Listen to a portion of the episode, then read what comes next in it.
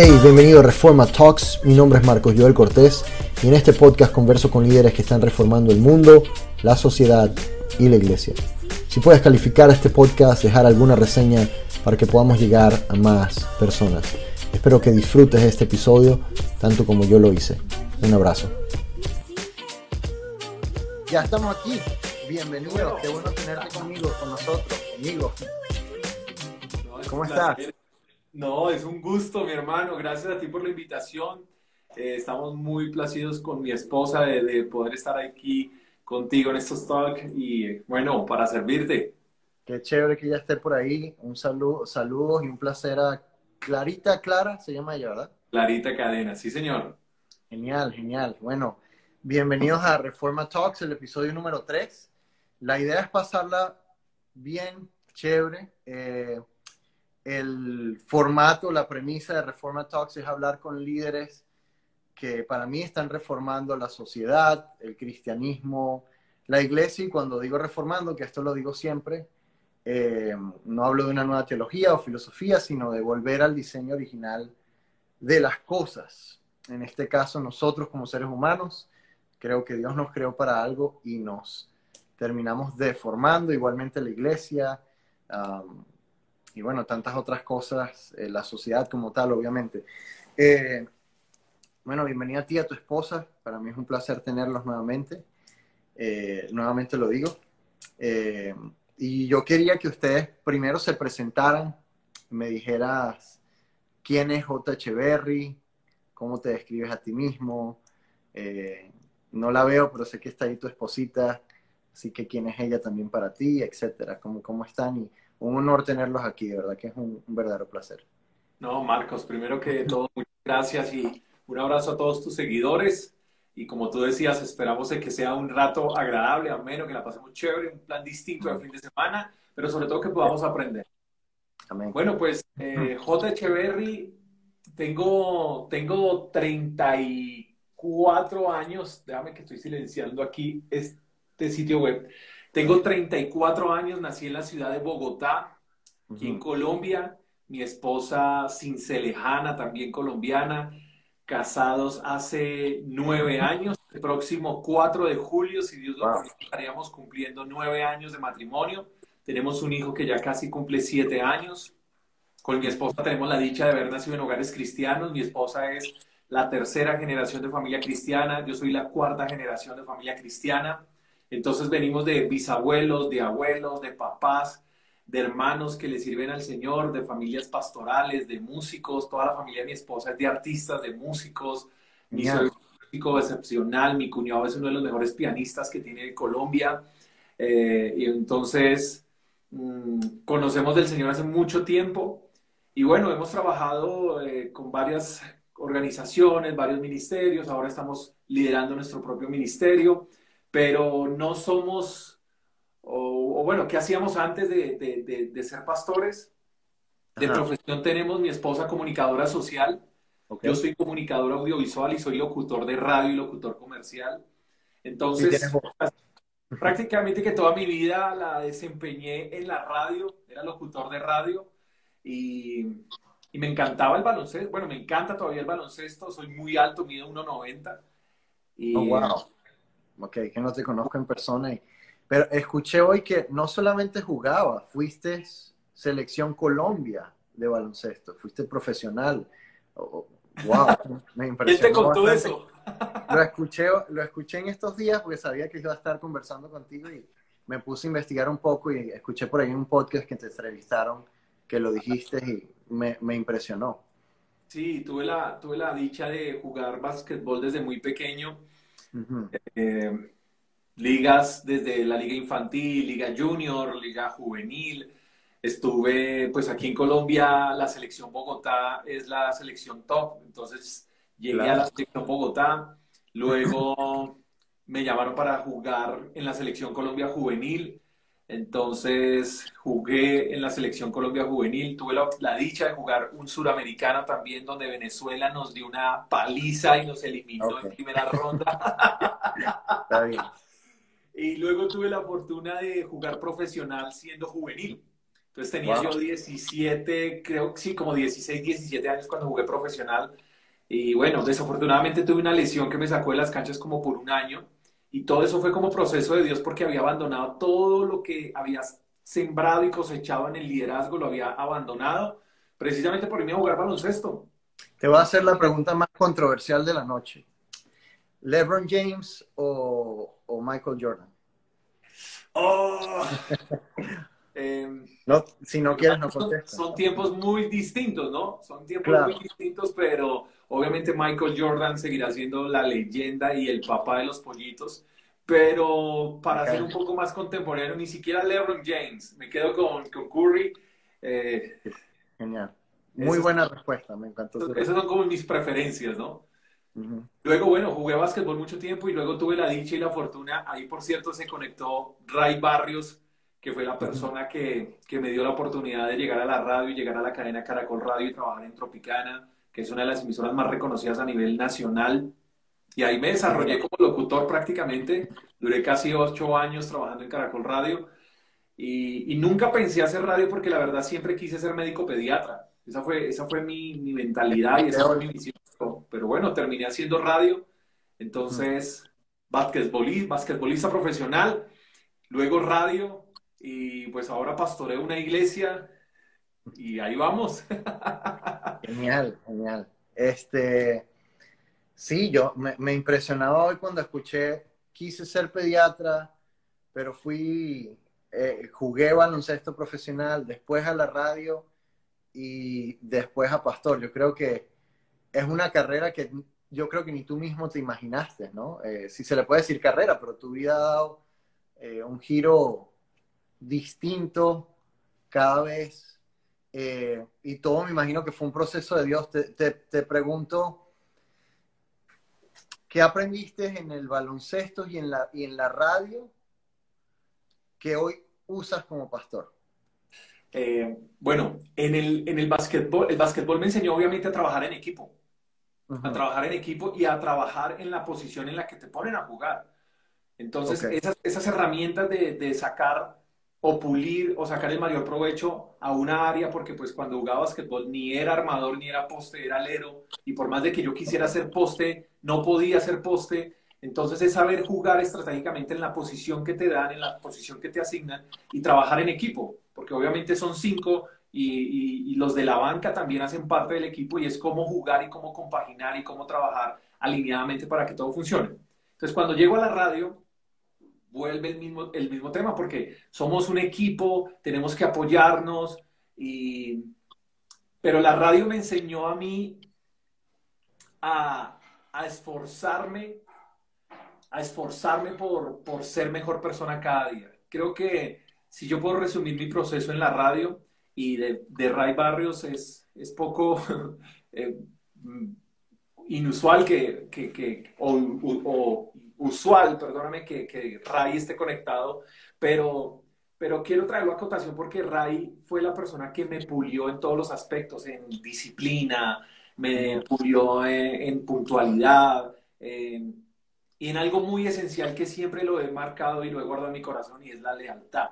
Entonces, esas son las bases que me llevo del deporte, trabajo en equipo y en la radio, excelencia, nunca ser mediocre, siempre trabajar por buenos resultados, y saber que si tú estás ahí es porque tú lo puedes lograr y lo puedes alcanzar y obviamente la lealtad que es tan importante en todas las áreas de nuestra vida.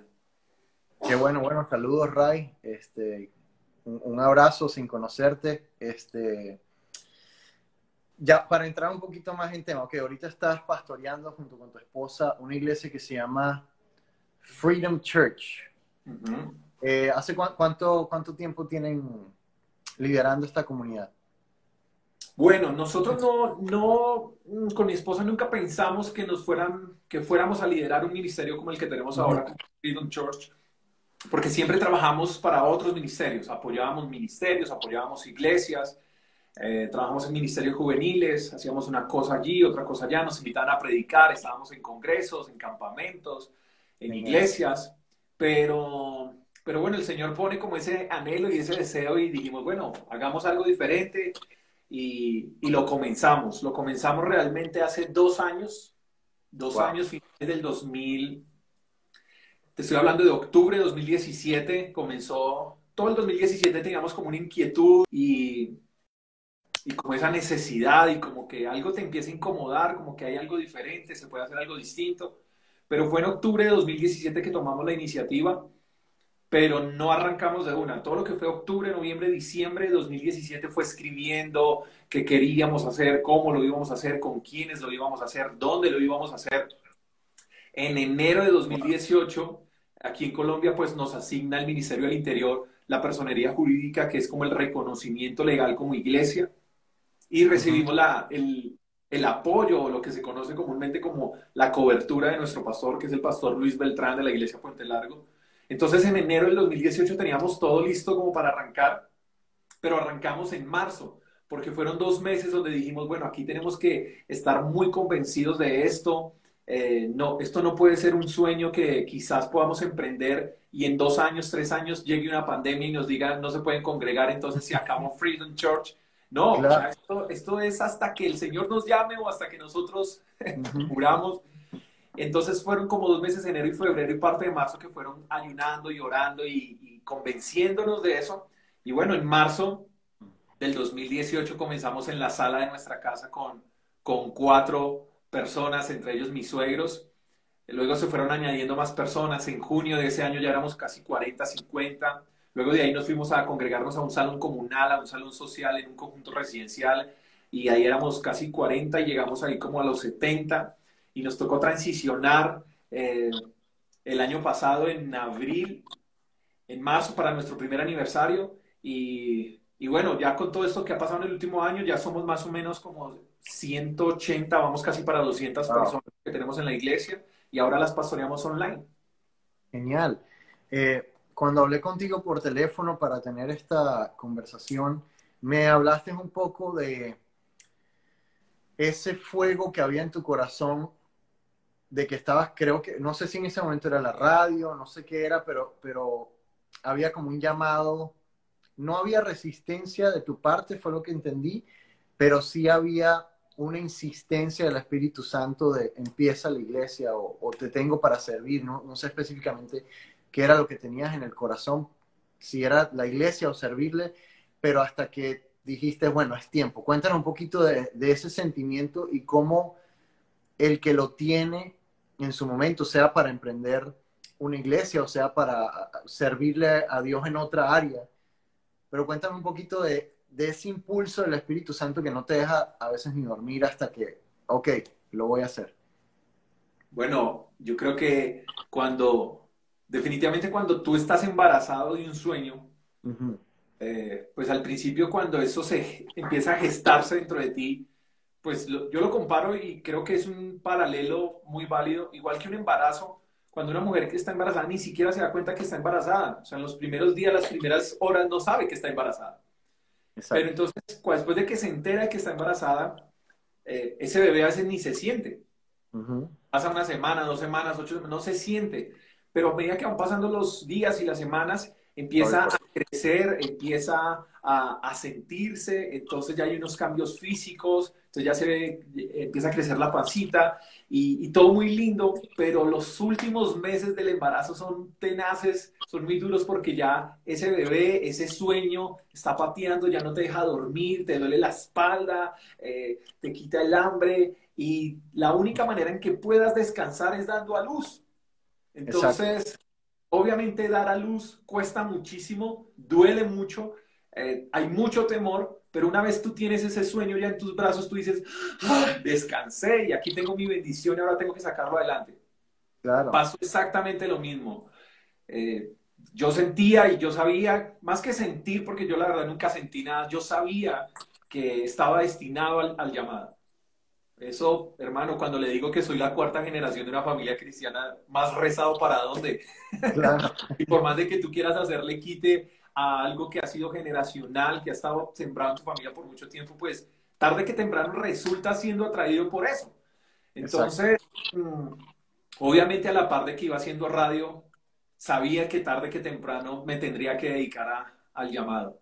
Y y yo creo que cuando es el tiempo, Dios, de una, empiezan esos dolores de parto, y es cuando te dice ya es ya, ya no es cuando tú quieras, ya no es cuando de pronto quieras estudiar otra carrera, ya no es cuando quizás piense que te vas a preparar, no, es ya. Y comienzan esos dolores de parto que tú ya no te puedes resistir y lo único que tienes que hacer es dar a luz. Pero no puedo negar, Marcos, que mi gran amor, aparte del llamado, es la radio. Yo una de las cosas que amo en mi vida es la radio. Yo sueño con Ahorita estoy eh, inactivo en la radio. Ok. Estoy activo en algunas locuciones comerciales, pero estoy inactivo en la radio. Pero una de las cosas que amo y que añoro es volver a la radio. Y sé que algún día el Señor me lo va a permitir hacer. Bueno, claro, y, no veo por qué no hacer las dos cosas, ¿no? Yo creo que a veces somos nosotros los que nos ponemos límites. Total, eh, total. Debido a tal vez a... Bueno, tú eres un experto en eso y de eso quiero hablar, de que Escuché una vez una frase, eh, no recuerdo de quién, así que voy a decir que es anónima, pero sí es de alguien, realmente no recuerdo a él. Pero él decía, como cristianos estamos llamados a romper con toda tradición, si es necesario, obviamente, siempre y cuando no sea bíblica, por amor a las personas a las que estamos alcanzando. Es decir, puedo romper con este tradicionalismo o esta tradición que de la forma en la que se ha hecho iglesia por muchos años, si eso no está en la Biblia, es válido que yo lo cambie por amor a una nueva generación o por amor a una persona o a un grupo de personas que yo quiera alcanzar. Eh, entonces, cuando me decías lo de la radio, tal vez no hemos visto muchos pastores que son locutores o basquetbolistas o lo que sea, pero tú rompes esos esquemas y, y creo que no hay por qué limitarse a, los, a las tradiciones que las honramos y las felicitamos, pero estamos aquí para, para romper con eso por amor a, a una nueva generación, ¿no? Y hay un concepto, yo le preguntaba ayer al entrevistado ayer o, a, Yesaya, que tuve la conversación con él, que para mí, a mí me rompió la cabeza cuando lo entendí y vengo de un trasfondo cristiano también de toda la vida, mis padres, mis abuelos, Ah, y es que la iglesia no es un edificio, sino una comunidad. Uno lo entiende.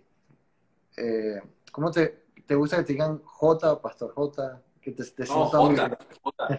Mi cédula dice J. Uno, uno lo entiende J, pero, pero no sé, a veces, como dicen los mexicanos, te cae el 20, te, te das cuenta, wow, es, es realmente esto. Y yo tuve eh, digamos, esa revelación, por así decirlo, no hace mucho, no hace muchos años.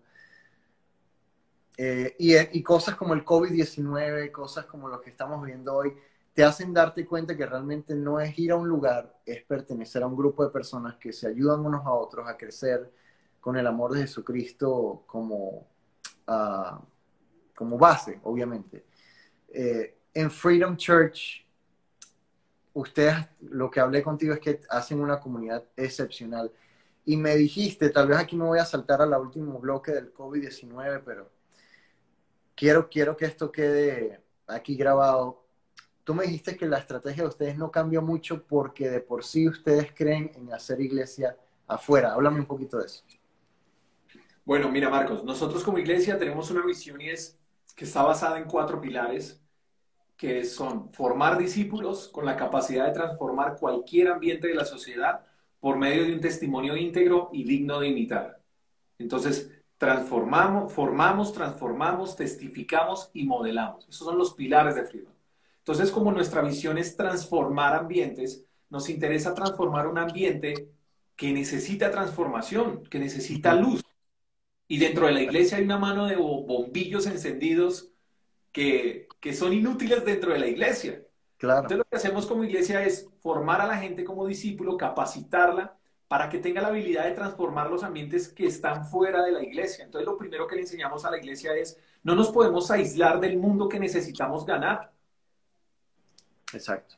O sea, necesitamos ser amigo de pecadores, necesitamos juntarnos con pecadores, necesitamos hablar como ellos, pero no decir lo mismo.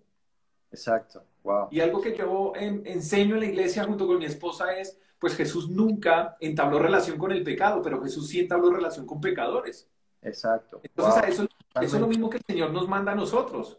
No te relaciones con el pecado, pero relacionate con pecadores porque esos son los que necesitamos alumbrar con la luz de Jesús. Entonces, funcionamos en la mayor parte del tiempo como iglesia fuera de la iglesia. Por eso no somos una iglesia que consume mucho el tiempo de la gente. O sea, no somos una iglesia que el lunes tiene reunión, el martes discipulado, el miércoles vigilia, el jueves reunión de líderes, el sábado ayuno en la mañana, el domingo... No, no. ¿Por qué? Porque creemos que la gente, aparte de la iglesia, tiene vida. Así es. La gente tiene familia, entonces nosotros algo, algo de lo que velamos es la familia. Entonces cuando la gente comienza, pastores, que, ¿por qué no haces una reunión entre semana? Y yo, no, vete con tu esposa a cine, vete con tus hijos a un centro comercial, chúpate un helado, diles que los amas, ve y cambia tu familia. Entonces, eh, y yo le digo a la gente, y eso es hacer iglesia. Hacer iglesia no es venirte acá a escuchar una alabanza y, ver al pastor como predica. No, cuando tú estás con tu esposa, amando a tu esposa, amando a tus hijos, cuando tú estás siendo un buen empleado, cuando tú eres correcto en tus cosas, cuando tú eres íntegro, cuando tú llegas puntual a tus reuniones, cuando cumples con los objetivos en tu trabajo, estás haciendo iglesia. Así es. Entonces, nuestro foco es alumbrar fuera de la iglesia. Por eso le digo a la gente, tú eres más activo y, más productivo y más útil fuera de la iglesia que dentro de la iglesia. Entonces, pasa algo interesante en este tiempo, Marcos, y esto es lo que nos, nos parte la cabeza a nosotros como iglesia, y es que muchas veces nosotros estamos dentro de la iglesia y llevamos 5, 10, 20, 30 años en la iglesia, y de lo único que nos hemos graduado es de hermanos. Hermano, Dios te bendiga, hermano, Dios te bendiga. Y yo creo que esa es la razón por la cual el mundo no viene a la iglesia, porque el mundo no sabe de qué se va a graduar dentro de la iglesia. Entonces, ¿qué tenemos que hacer? Sacar la iglesia y transformar todos los ambientes de la sociedad. Entonces, basado en eso y como para responder más concretamente tu pregunta, Marcos, pues prácticamente que nuestra reunión presencial era los domingos, pero nosotros los tiempos de oración lo, hacíamos, lo hacemos todavía los martes a las 8 de la noche por YouTube. Nuestros discipulados son virtuales. Eh, pero para, que quede, para que quede claro, siempre ha sido así. Siempre ha sido así. Desde... por el coronavirus, siempre ha sido así. Siempre fue así. Precisamente porque no queríamos que vengan a la iglesia y la gente salga después de trabajar, después de madrugar a las 5 de la mañana para llegar a trabajo a las 7 salir a las 6 de la tarde a trabajar y desplazarse hasta la iglesia hasta las 9, 10 de la noche y después salir a las 10 de la noche a coger transporte, exponiéndose a que lo roben, a que esté lloviendo. Entonces dijimos, no, la gente tiene familia. Entonces, desde el principio, desde el día 1 de Freedom, dijimos, nuestra reunión habitual presencial los domingos dura hora y media y somos muy precisos con eso. Hora y media nuestra reunión de 10 a 11 y media los martes tenemos oración por YouTube a las 8 de la noche. Nuestros discipulados son online. Nuestros entrenamientos de liderazgo son online. Entonces, eh, prácticamente que cuando llegó el COVID a la iglesia, pues obviamente nos sacudió a todos, pero, pero creo que de una manera muy estratégica estábamos preparados para una cosa como esta. No dijimos vamos a hacerlo así por si algún día pasa algo, pero cuando comenzó Freedom lo hicimos así y creo que en pleno siglo XXI, gracias a Dios, puedo decir que la visión que Dios nos regaló fue la correcta. Wow, wow, no Entonces la gente de Freedom, por ejemplo, la gente de Freedom no es paz, no, ¿qué pasó? La gente de Freedom no, no, llegó como a decir, pastores, ¿qué hacemos? Ya no nos podemos congregar. No. la, la, instrucción fue, sigan transformando ambientes, sigan transformando ambientes, sigan transformando sus casas, sigan siendo luz donde están. Entonces prácticamente que nosotros no nos cambió mucho el chip. Genial. hablaba contigo eh, ese día y quiero que también eso quede aquí porque a mí me, me, ayudó muchísimo y sé que va a tal vez ayudar muchísimo a la gente que lo escuche. Eh, ¿Dónde ustedes hacen sus, cómo lo llaman? ¿Grupos en casa, grupos pequeños, conexión? ¿Qué, nombre tienes? Eh, creo que el, el, nombre universal de todo es la célula, ¿no? La famosa célula. Nosotros hacemos esas células, las llamamos in-house y buscamos hacerlas también fuera de la iglesia, precisamente porque no queremos tener la gente dentro de la iglesia, para enseñarle a la gente que somos iglesia donde quiera que estemos. Entonces hacemos grupos in-house que los hacemos una vez al mes y lo que hacemos es, como nuestra misión es transformar ambientes, entonces buscamos ambientes donde podamos encontrar gente que necesita la luz del Señor. Entonces, por ejemplo, uno de nuestros grupos in-house se llama Amigos Cerveza. Los grupos in-house, eh, como el fin de los grupos in-house es transformar ambientes, pues obviamente los hacemos fuera de la iglesia. Entonces, uno de esos grupos, que es creo uno de los más atractivos, es el que nosotros llamamos Amigos Cerveza y Café. ¿Qué hacemos nosotros en Amigos Cerveza y Café? Tomamos un lugar, un, bar, eh, lo ambientamos, ponemos música cristiana, eh, en inglés, ¿no? Ahí no suena nada de Marcela Gándara, ni Jesús Adrián Romero, ni los voceros de Cristo, ni Stanislao Marino, nada de eso. ponemos música en inglés. Eh, tenemos juegos de mesa y las mesas las distribuimos de tal manera que las personas nuevas queden bien distribuidas en las mesas. Y hay líderes que la verdad no usamos el término líder, sino que lo hago aquí para que la gente que está conectada pueda entender el contexto. Claro. Porque una de las cosas que omitimos en la iglesia es la palabra líder. Porque vemos que cuando una persona nueva llega a la iglesia le dicen, mucho gusto, yo soy J, yo soy el líder. ¡Pum! Uno pone una barrera ahí. Claro. Que tú eres la persona normal y yo soy el líder, yo soy el pastor. Entonces no usamos esos términos, usamos son conectores entonces, uno de nuestros conectores, porque lo que buscamos es precisamente eso, conectar a la gente con Jesús. Ese es nuestro trabajo, ya, conectarla. Entonces, ubicamos nuestros conectores en, puntos estratégicos de las mesas para que puedan dirigir todos los grupos, eh, los juegos. Entonces, tenemos juegos, eh, obviamente no se vende solamente cerveza, tenemos cafés, sándwiches, eh, jugos, y la gente va haciendo ambiente, va conociendo amigos, y damos un mensaje muy corto de 15 minutos. Literalmente nuestros mensajes en los grupos in-house no pueden durar más y siempre son los mismos mensajes. Tenemos dos mensajes que son los pilares en nuestros grupos in-house y son acerca de la mujer adúltera donde Jesús les dice, pues el que esté libre de pecado tiene la primera piedra.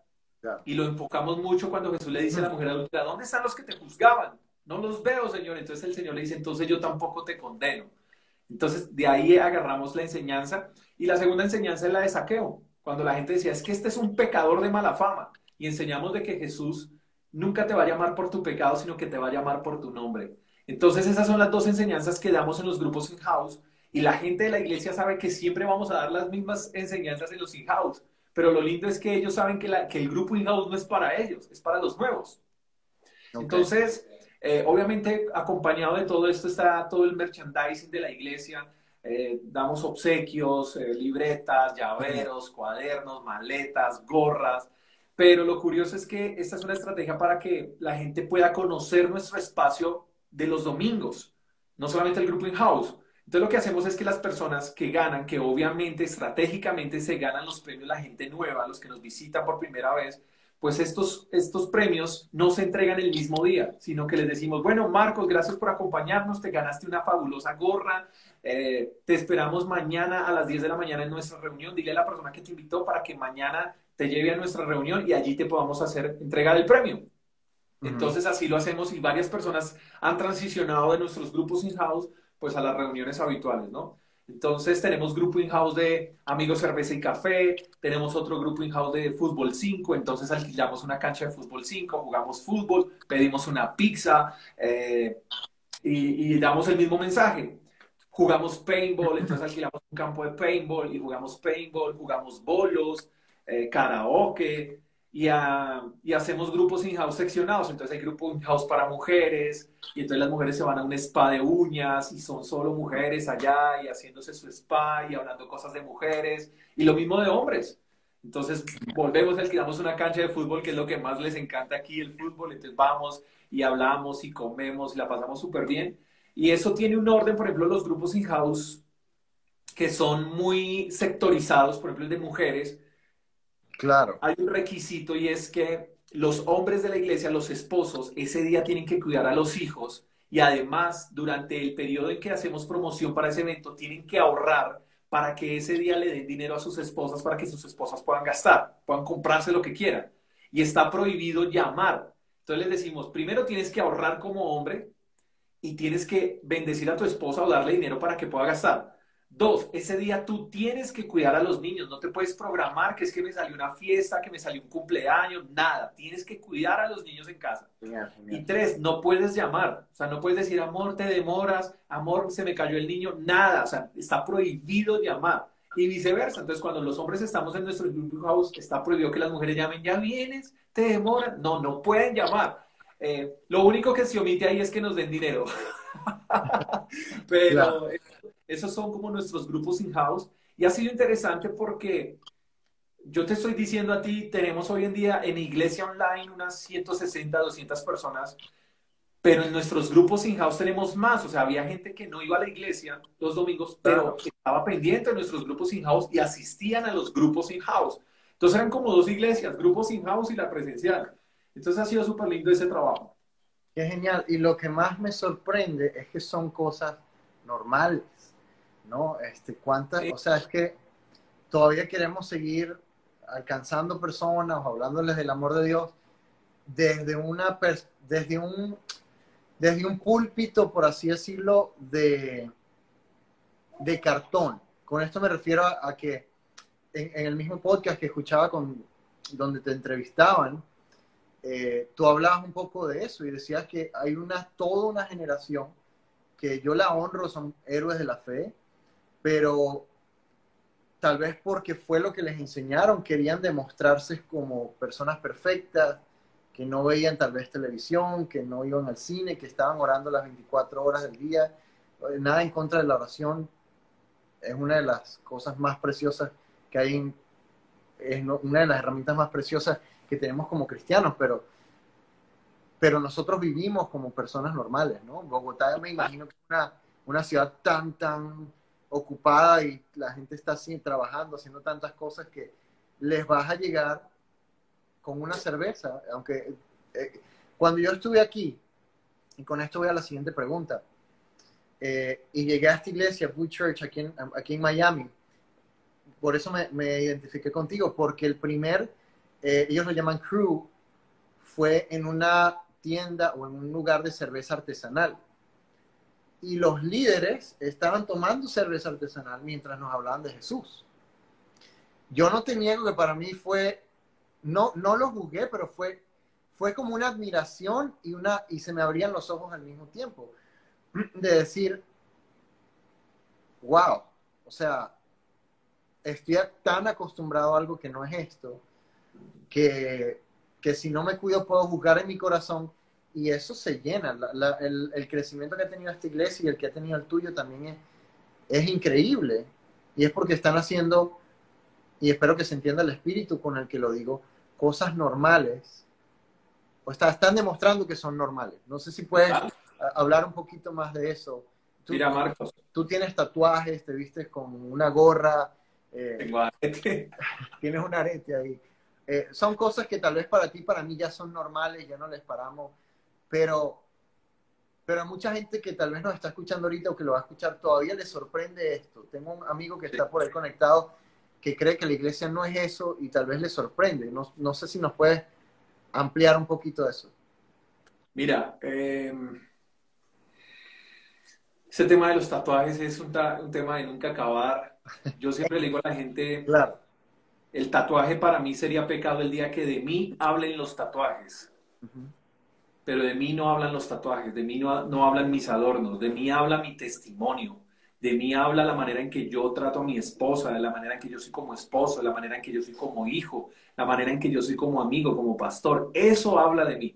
Entonces, si mis tatuajes te comunican pecado es porque realmente no me conoces, porque de mí no hablan mis tatuajes, hablan mi testimonio. Muy bueno.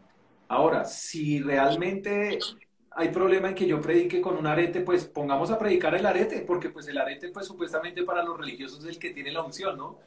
Entonces, si tienes un problema, por ejemplo, que para mí es algo difícil de, digerir todavía, es, y lo respeto, hay iglesias en las que me dicen, Jota, queremos que prediques, o cuando, cuando se podía, pero te toca con corbata, y yo decía, no, yo no, en mi closet nunca hay, no hay corbatas en mi closet.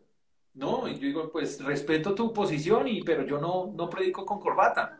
Ahora, si tú le das mucha relevancia a la corbata, pues pon a predicar la corbata. Eso no tiene nada que ver. Y, y, en cuanto a este tema de iglesia de gente normal, traigo a cotación un mensaje que dio el pastor Cash Luna, que está en internet, que dice la iglesia, y, y él coloca la iglesia con H. Entonces, dice como que la iglesia quise colocarla con H porque la iglesia está hecha de humanos. Entonces, eh, habla de personas normales, normales, normales. Creo que la iglesia, más que ser un recinto, pues es hecha de gente que Dios hizo de carne y hueso. Por ende, es un lugar de imperfectos. Imperfectos. Entonces yo le digo a la gente, si tú estás buscando una iglesia perfecta eh, y la encuentras, por favor no te metas ahí porque tú la vas a dañar. Sí, Lo digo yo. Tú la vas a dañar. Así es. Entonces somos gente imperfecta, pero por muchos años hicimos de nuestra iglesia o de nuestras iglesias un club social, donde tú pagabas una membresía y tenías un cierto rango y un cierto nivel de acuerdo a la, a la santidad que fingías tener. Exacto. Porque delante de la iglesia uno puede llorar y levantar los brazos y hasta chorrear mocos y lo que quieras. Pero eso no comunica nada. No comunica. No, No, comunica nada. Hay no, gente, no, que tú decías, hay gente que permanece 24 horas metida en la iglesia, Marcos, ayunando, orando, vigilando, sacando demonios, el instituto bíblico de todo, y se los aplaudo. Pero mira lo que dice la palabra del Señor en Apocalipsis 2.2. El Señor aplaude toda la buena obra que hace la iglesia. Entonces le dice, yo, sé, yo conozco tu arduo trabajo, yo sé que tú trabajas con esmero, que has trabajado con paciencia, yo sé que no has desfallecido por amor de mi nombre, sé que has estado trabajando duro en la obra, te lo aplaudo. Pero tengo una cosa en contra tuya y es que has dejado tu primer amor.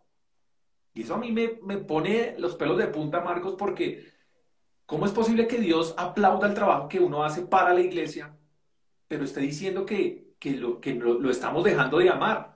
Y eso es por la simple razón, Marcos, que uno puede estar haciendo mil cosas para Dios y aún así estar desconectado de Dios. Entonces, eh, creo que la iglesia por años se dedicó a absorber y a decirle a la gente, el único lugar donde puedes funcionar es en la iglesia, Así es. en la iglesia. ¿Y qué pasó? Eso trajo una consecuencia muy triste, creo que social, porque la iglesia, cada vez que llegaba una persona nueva, la iglesia ganaba un hermano, pero la sociedad perdía un ciudadano. Wow. Entonces se nos, se nos olvidaba funcionar fuera de la iglesia. Entonces nos decían, es que la única manera es estar dentro de la iglesia, ahora tienes que hacer discipulados, entrenamientos, y acá, y acá, y acá, y acá. Y había una, una ceguera tan tremenda que incluso habían personas que renunciaban a sus trabajos por dedicarse a la iglesia. Habían personas que decían, yo no puedo seguir trabajando en ese bar, porque ahora soy cristiano. Y era, y era por lo que se sembraba en la iglesia. Por ejemplo, cuando yo entré a trabajar a, a esta emisora secular, Marcos, eh, muchos cristianos, muchos cristianos me dieron palo, pero me dieron duro, duro, me dieron duro. Entonces, incluso una vez me llama un amigo y me dice, Jota, están hablando de ti en tal emisora cristiana, pon la emisora. Entonces yo pongo la emisora y están hablando y literal con nombre propio decían, ese locutor que ahora está allá en Tropicana, ese tal J. Echeverry que se dice ser cristiano, yo creo que no le damos ni un mes para que nos dejen como una vergüenza. Y yo Wow. decía, increíble. Increíble. Entonces, eh, entonces la gente me decía, pero tú cómo vas a estar en un medio de comunicación que no es, que no es cristiano? Allá te vas a contaminar, me decían. Y yo le decía, yo me acuerdo que esas voces empezaron a llegar y yo dije al Señor, que muéstrame qué hacer. Y Y te, el te Señor fue muy afectan. claro. Llega un momento Claro, que te afectan. Y te Claro, hacen porque- dudar incluso. Porque son gente de Exacto, porque tú crees que, tú crees, dice, ¿será que tienen la razón o no? Claro.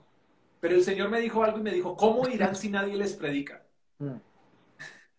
Entonces yo me quedé en Caracol, obviamente con un propósito, y la gente me criticaba porque yo salía presentando sal, porque la emisora era de salsa, entonces yo decía, bueno, aquí está David Pavón y la canción se llama Aquel viejo motel, aquí en Tropicana. Uy, Jota presentando canciones que incitan a la lujuria y a la infidelidad, pero la gente no sabía qué pasaba una vez yo apagaba el micrófono. Claro. ¿Cuántas consejerías atendía? Por primera vez en la historia en la radio comercial en Colombia se hace un devocional cristiano y lo hice yo, todo de lunes a viernes a las 5 de la mañana. Qué genial. Entonces cuando empezaron a ver los frutos de lo que Dios hacía con un Daniel, en Babilonia.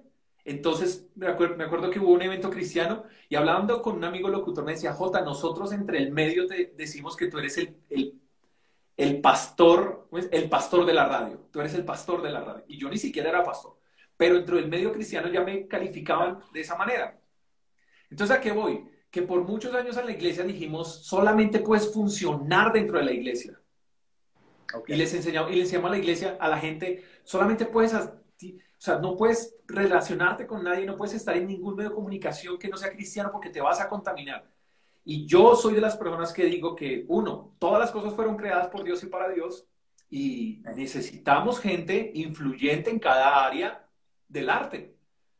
Entonces, ¿qué pasa? Que cuando vemos homosexuales en la radio, cuando vemos homosexuales en la televisión, decimos, eso es del diablo. Pero no nos damos cuenta que eso es problema de nosotros por no tener líderes formados que transformen cada ambiente de la sociedad con el mensaje del Señor. Entonces todos lo satanizamos. Y ese fue otro problema gravísimo de la iglesia. Por eso mucha gente se frustró. Y por eso, vuelvo y repito, y con esto cierro, nosotros, la gente no viene a la iglesia porque no sabe de qué se va a graduar dentro de cuatro paredes. Exacto. No, no. A mí a veces, yo creo que estos temas son necesarios, pero tal vez tú y yo los hemos hablado tanto que uno dice, wow, hasta hasta cuándo los tendremos que hablar, pero bueno, los seguiremos hablando con pasión cuantas veces sea, cuantas veces sea necesario. Eh, una de las cosas que me gusta mucho de tu ministerio, si se le puede decir así, tu comunidad, tú como persona, tu esposa, ah, lo que reflejan es un espíritu o una intención que honra, a pesar de todo eso, al pasado. Cuando dices que eres cuarta generación de, de gente de familia cristiana, lo dices con un orgullo sano, donde a pesar tal vez fueron ellos mismos de los que has recibido críticas, pero los honras a pesar de esas cosas. Y otra de las cosas que, o sea, veo que mantienes esa tensión entre honro el pasado, porque si no fuese por ellos no estaría aquí, estoy caminando sobre lo que ellos construyeron. Eso es humildad. Estoy estoy consciente del presente, pero comprometido con el futuro. Eso me encanta de, de... Porque hay mucha gente que hace estas cosas solamente, y creo que lo, lo hablé contigo en la llamada, para enfurecer a los religiosos. Y si tú quieres ponerte un tatuaje o hacer una iglesia con luces, solamente con ese propósito, en el cual yo tal vez lo, lo reconozco, caí hace muchos años, eh, creo que ya, ya estás perdiendo, ya, estás, ya no tienes un corazón sano. Pero si realmente lo haces como lo veo que lo están haciendo ustedes, para al que no conoce nada de lo que es una iglesia, llegarle al corazón, entonces creo que Dios lo respalda muy, muy, muy grande, ¿no? De una forma muy grande. Mira, Marcos, eso que tú dices es tan importante para nosotros. Yo creo, y en esto sí puedo sacar pecho y decir, soy de los pocos. Eh, mis papás y mis suegros asisten a Freedom. Mis papás sirvieron muchos años en las, en las iglesias donde se formaron. Eh, mi mamá pertenecía como al departamento de consejería y al departamento de intercesión. Y mi mamá renuncia a casi 30 y piola de años de servicio por venirse a Freedom. Y cuando mis papás me manifiestan y mis suegros nos manifiestan que quieren estar con nosotros, Claro, dijimos, wow, eso es una bendición enorme.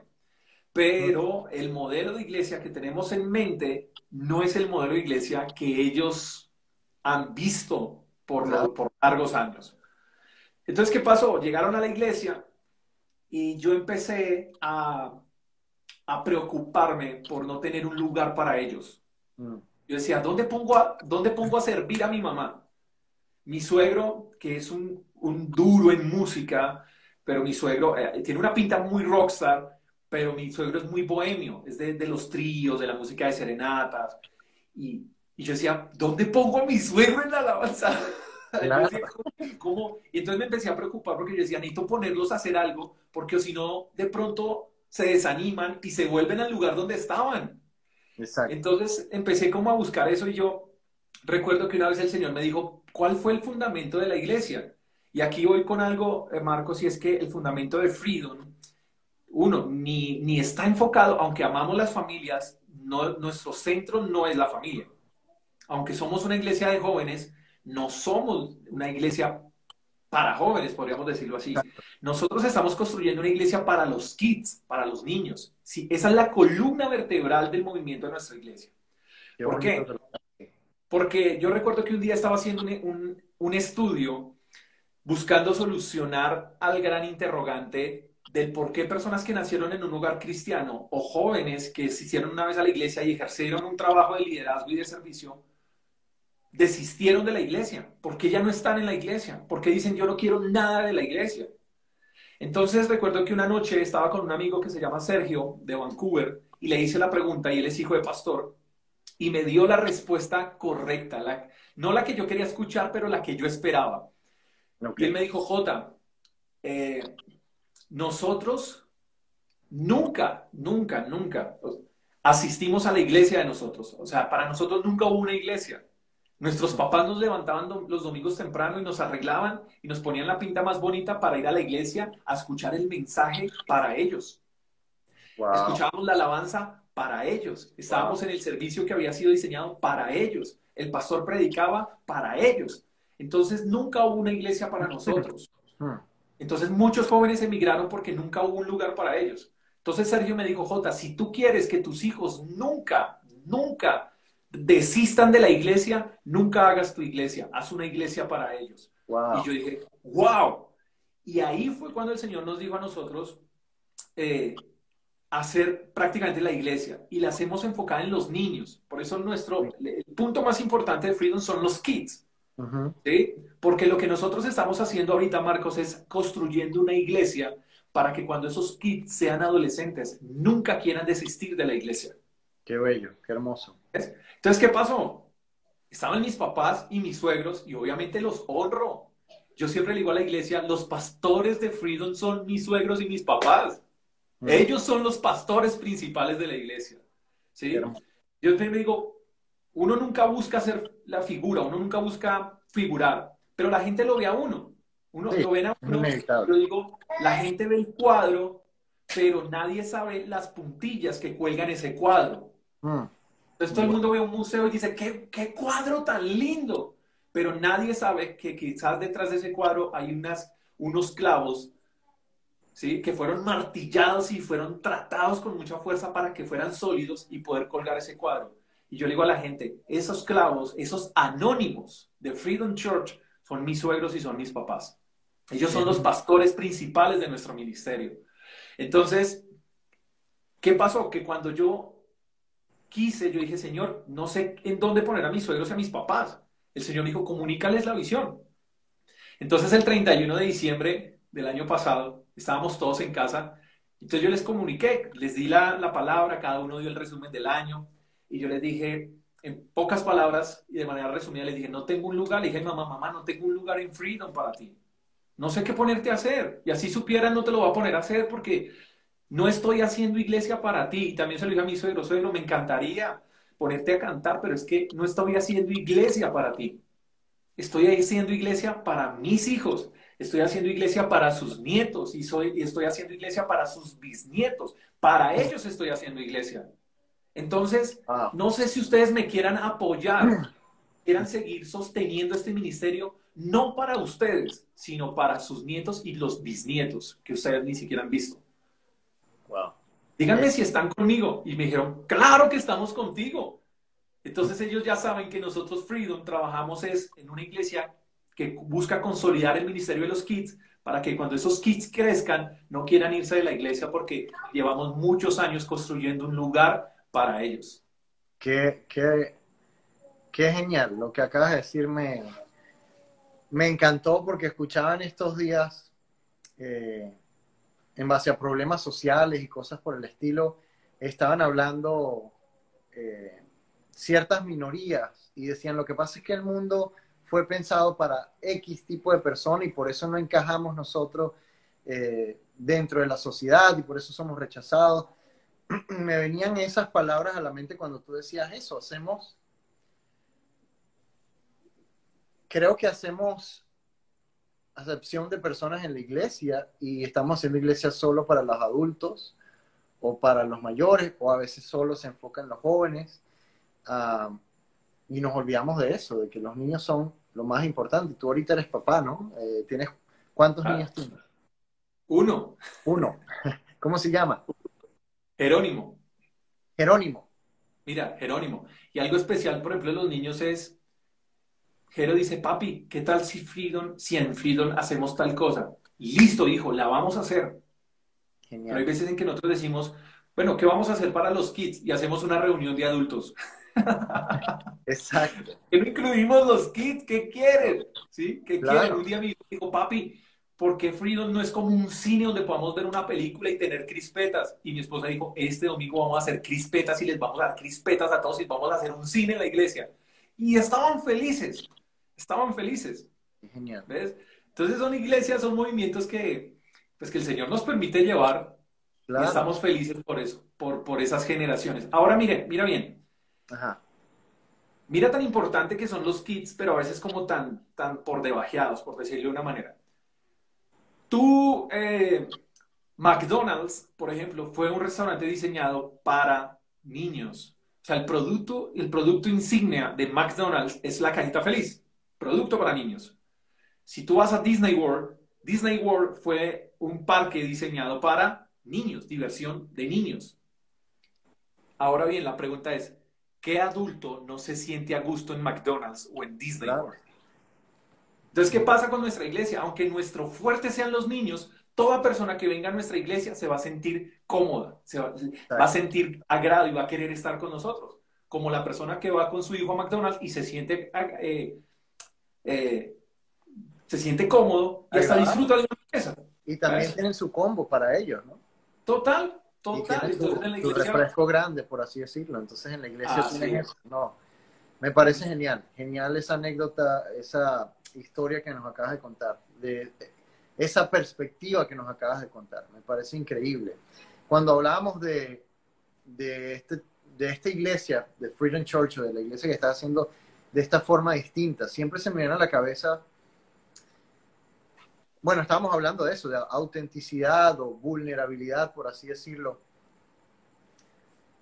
Y yo creo que aplaudo mil veces iglesias como la tuya, porque se trata de eso, de ser auténticos, de ser quienes somos. Yo escuchaba a alguien en estos días decir, hay gente que le importa demasiado el que dirán y hemos, yo creo que el que dirán es una de las cosas que tenemos que sacar de la iglesia. No importa lo que digan, hay gente que es cristiana y que le importa más que la gente crea que oró a orar. Le importa más que la... Es más, decía, decía alguien estos días y me causaba mucha risa. Hay alguien que, que, que, de repente fue toda su vida a la iglesia y todo el mundo pensaba que era cristiano y que oraba y él nunca lo era, pero él estaba feliz porque todo el mundo pensaba eso se murió, se fue al infierno, pero en el infierno lo único que le preocupaba era, ojalá todos piensen que me fui al cielo porque eso me va a hacer feliz. Y, y, es una anécdota, simplemente algo cómico para decir que realmente tenemos que sacar eso de la iglesia y ustedes lo están haciendo. Aquí somos humanos, somos reales, estamos haciendo algo para los niños. ¿Qué más real que un niño, no? ¿Qué más que una persona? ¿Quién te dice más? Una persona te dice la verdad, o sea, que un niño, ¿no? Eh, eso me encanta y y se los aplaudo al 100%. Gracias. Y mira, por ejemplo, cuando nosotros empezamos a hacer nuestros grupos in-house, eh, sobre todo el de, el de amigos, cerveza y café, claro, había mucho temor también en nosotros eh, sentirnos como los salmones o de pronto la iglesia que empiezan a dar en contra de la corriente. Y mucha gente nos escribió en redes sociales y nos dio palo que esas iglesias no son, que no somos bíblicos, etc. Pero cuando tú ves personas que ganamos con una o dos cervezas, que llegaron a la iglesia, que aceptaron a Cristo, se bautizaron y se discipularon y ahora caminan en integridad. Yo le digo al Señor, gracias por haber inventado la corona o la Heineken, porque gané, estoy ganando. Entonces cuando llega gente que yo me gané con una cerveza y nos dicen, ¿por qué lo hicieron de esa manera? Siempre le decimos a la gente, y esto es interesante, Marcos, porque eh, si tú fueras miembro de Freedom y tú eres líder de alabanza, yo siempre le digo a la gente junto con mi esposa, Marcos, mira, tú cantas muy lindo, diriges la alabanza, tienes una unción poderosísima, pero quiero que sepas algo. nosotros podemos reemplazar lo que tú haces.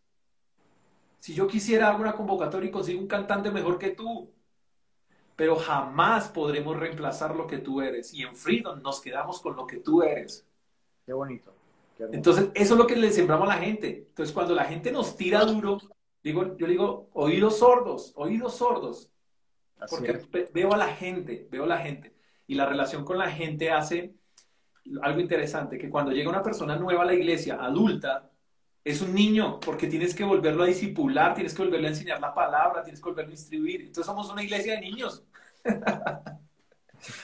Genial, no, este, genial. Eh, yo no sé cuánto tiempo nos queda, pero quiero hacerte dos preguntas más antes que se nos dé el tiempo. Creo que tenemos, pero quiero respetar también tu tiempo, un atraso ahí en el, en el live. Gracias a todos, por cierto, los que nos hacen preguntas. Yo intento seguirle, pero a veces hay bastantes. Eh, Sebas y Ángel están por ahí, saludos. Jacqueline, saludos.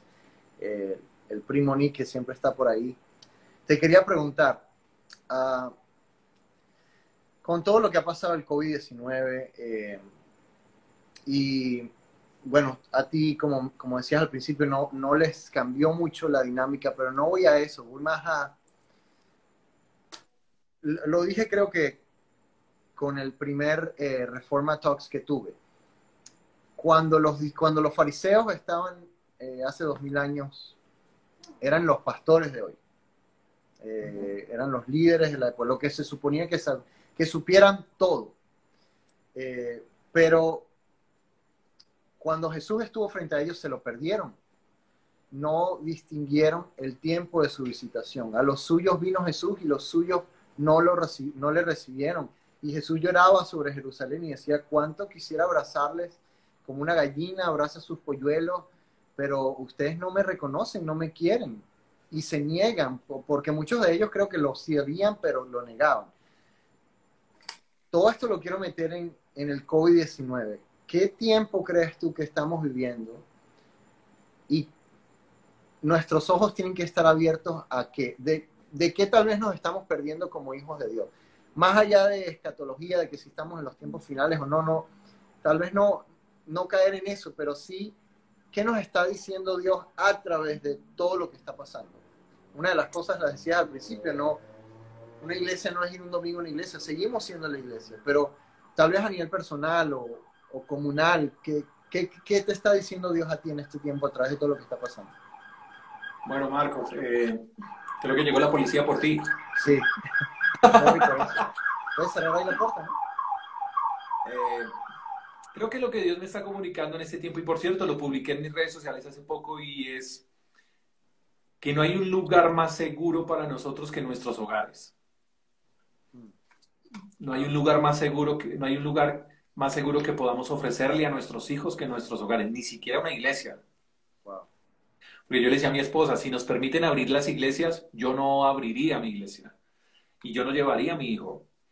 Mm, porque el lugar más seguro mm, en este tiempo no es un edificio llamado iglesia, es mi casa, es hogares y, Dios nos permite trabajar en los hogares.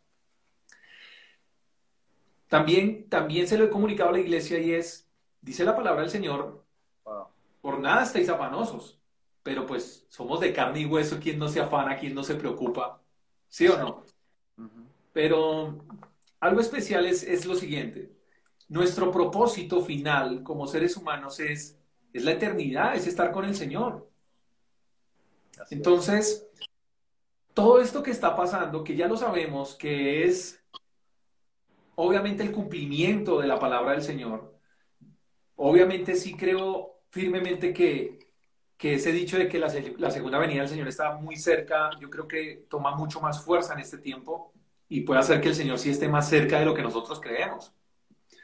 Pero yo le digo a la gente de mi iglesia, si, si nuestro objetivo final es llegar a la presencia del Señor, como dijo el apóstol Pablo, para mí el vivir es Cristo y el morir ganancia. Así es. Amén. Entonces, si nuestro propósito es llegar al cielo, y esto nos está diciendo algo, no debería preocuparnos, debería alegrarnos porque quiere decir que estamos cada día más cerca de nuestro propósito. Estamos más cerca de nuestro propósito. Sea el de ver al Señor en las nubes, viniendo por su iglesia por segunda vez, O sea que nos muramos. Yo le decía a la gente, ¿y si, y si te toca a ti? ¿Qué, qué pasa si te toca a ti? Exacto. ¿Por, qué te afanas? ¿Por qué le tienes temor a la muerte? Ahora, no digo que tampoco seamos tan irresponsables de salir y, y pues, Kobe, poséeme y, y mándame a la gloria que si me matas es ganancia. No. Pero si te toca a ti, debería producirnos alegría, Señor. Sí. Vería, tu cara, vería tu rostro. Sí, sí, esa perspectiva. Yo creo que esa perspectiva hace, hace falta en la iglesia. Claro, entonces yo le digo a la gente, en vez de estar orando, Señor, quita el coronavirus, Señor, el Señor lo quita cuando a Él se le antoje quitarlo. Y nosotros no podemos hacer mil cadenas de oración para que el Señor quite el coronavirus porque es que nuestra oración no puede doblar el brazo del Señor y no puede cambiar los tiempos del Señor. Entonces la oración es, Señor, pues toma el control de todo como lo estás teniendo, eh, ten misericordia y si me toca a mí, Señor, que me coja confesado. ¿Sí? Que, que me pueda tu presencia. Porque eso sería un deleite, Señor. La gente está pensando, no me puedo morir, no me puedo morir. Y si te toca, Señor, pues si me toca, bienvenida sea, Señor. Por lo menos voy a ver tu gloria. Y mi hijo y mi esposa, Señor, pues de al fin y al cabo tú siempre los has cuidado a ellos. ¿Sí? Entonces yo le digo a la gente, ahorita el temor creo que es la muerte. No me puedo contar porque me muero. Entonces para eso es, ten seguridad de dónde te vas a pasar el resto de tu eternidad. O sea, si hoy, si hoy tú cierras tus ojos por última, última vez, ¿estás seguro cuál sería tu próxima eternidad? Entonces yo digo a la gente, no se afane por el coronavirus, afánate por si te toca a ti, tengas seguridad de salvación. Eso es lo más importante. Porque al fin de cuentas, por eso hacemos iglesia. No hacemos iglesia para entretener a la gente. Si tú estás haciendo iglesia o si nosotros estamos haciendo iglesia para entretener a la gente, es mejor llevarlos a Disney o paguémosles una membresía en Netflix, ahí los entretienen mejor. Pero nuestra labor como iglesia es llevar la gente al cielo. Y el cielo está lleno de pecadores y hay espacio para muchos más. Así que, nuestro, nuestra, miren, nuestra misión no se llama cielo, se llama tierra. Hay gente que ora para que se vaya al cielo. Y no, nuestra misión se llama tierra. Y Dios le da el cielo de ñapa a los que conquistan la tierra.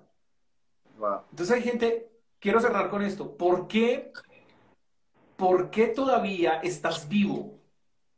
Tú puedes estar enfermo, puedes quizás estar contagiado del COVID, y la pregunta es, ¿por qué sigues vivo? Y la respuesta es porque en el cielo no se puede evangelizar, en el cielo no se le puede compartir a nadie. Entonces, si mientras estemos aquí, compartamos del, del, mensaje del Señor, que es el único que transforma, y ese mensaje tiene que estar basado en salvación. Si nosotros no predicamos salvación, le vamos a tener temor a la muerte. Pero cuando estamos convencidos de nuestra salvación, Señor, pues si llegó el COVID y me toca a mí, Señor, morir es ganancia. Así es. Así es sencillo.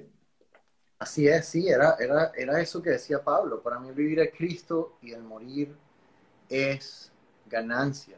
Y mira, si Pablo anhelaba la venida de, Jesucristo y los discípulos, cuando tú lees los hechos, ellos eh, vivían como miren, ya, ya dentro de poco, eh, y, era con esa expectativa, pero los ves dando su vida en el presente por la causa, no abandonando nada, no abandonando su familia, abandonando todo por causa de Cristo, pero súper conscientes de eso que Pablo lo ejemplificó con esas palabras. Yo vivo para Cristo y si me muero hoy, gano. Este, e, es vivir con esa sensación o esa convicción de que somos extranjeros aquí, pero embajadores al mismo tiempo de, de ese reino. Y para cerrar ya nada más, este, eh, te quería decir, ¿qué, ¿qué, le dices al que nos está escuchando por ahí y no conoce a, a Jesús? Y con eso cerramos. ¿Qué, quién es Jesús, J? ¿Qué, ¿qué, puede hacer por esa persona que nos escucha y que todavía está dudando? No entiendo esto, me agrada lo que están hablando ese loco con ese gran pastor de gorra, pero, pero no entiendo qué, qué es lo que están diciendo. ¿Qué, ¿Quién es Jesús? Mira, yo duré por muchos años con una mentira, Marcos, y fue creer que por haber nacido en un hogar cristiano era cristiano. Mm. Y, y vivía de las historias prestadas predicaba de lo que hacían mis bisabuelos, predicaba de lo que hacían mis abuelos, predicaba de lo que veía en otros. Hasta que un día le dije al Señor, yo no quiero predicar historias prestadas, yo quiero tener mi historia contigo. Y esa historia la tuve en el 2009, diciembre de 2009. Entonces yo digo que soy cristiano desde, desde esa fecha. ¿Y cómo conocí al Señor? Oí del Señor muchas veces y nos hemos vuelto oidores, pero no nos convencemos de lo que otros hablan de Jesús. Por eso es necesario que conozcas a Jesús. Entonces, la mejor manera de presentar a Jesús, y, lo, y esta es la manera que yo uso con mis amigos, es la siguiente.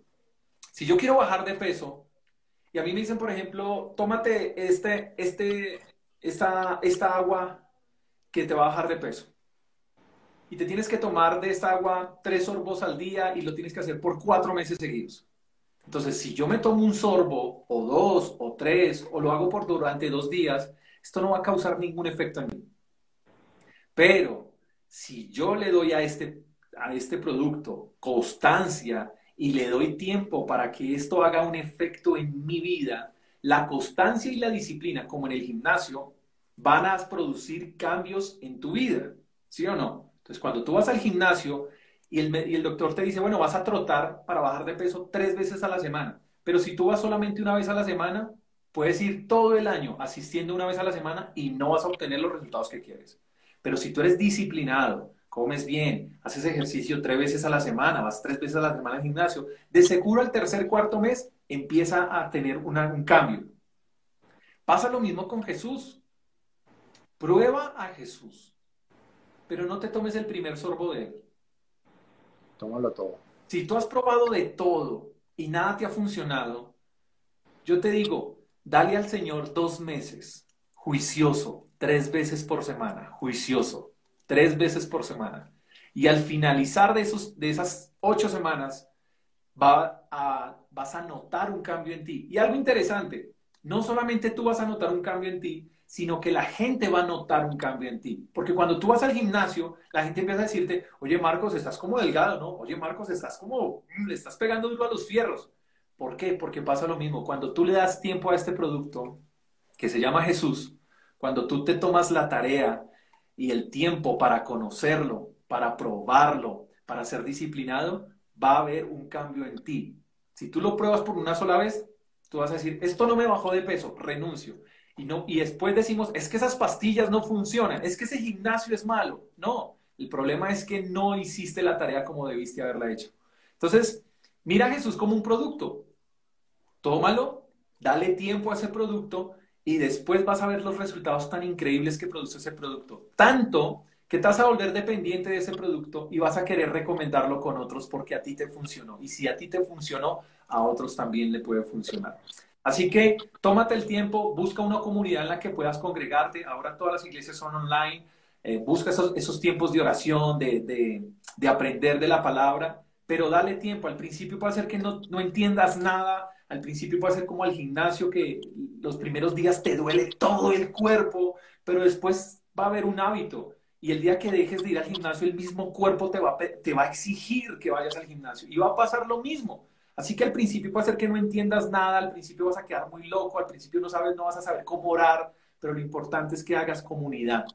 Bien, porque ahí estamos. Para eso es la iglesia. Eso es iglesia. Eso es iglesia.